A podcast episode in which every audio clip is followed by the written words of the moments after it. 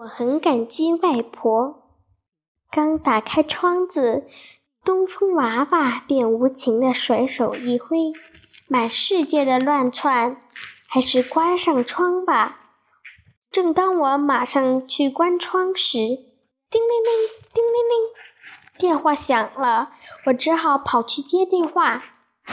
喂，你好，友好的向电话那头的人打招呼。原来仔细一听，原来是外婆打来了。孙女，天最近降温了，你要多穿点衣服呀。多喝点水温水，外婆和蔼地说：“知道了。对了，这几天我又帮你织了一件毛衣，明天我让爷爷给你送来。”毛衣，我眼前闪出了柜子里的那件毛衣，回忆起，回忆涌涌上心头。那是一个寒风刺骨的冬夜，写完作业必。便洗洗睡了。我爬上了床，躺在被子里翻来覆去，久久不能入睡。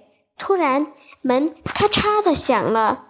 我假装熟睡着的样子，掀起被子一角望去，看见外婆一手拿着毛线盒，一手搀着未缝好的毛衣，蹑手蹑脚地走近。坐在凳子上为我织毛衣，寒风咆哮着，越来越猖狂，越来越放肆。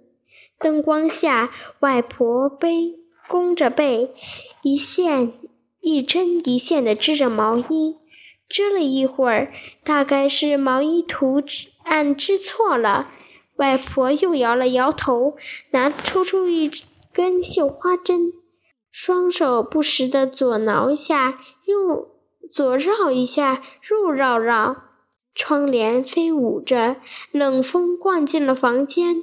外婆起身关了窗，又坐下认真织毛衣。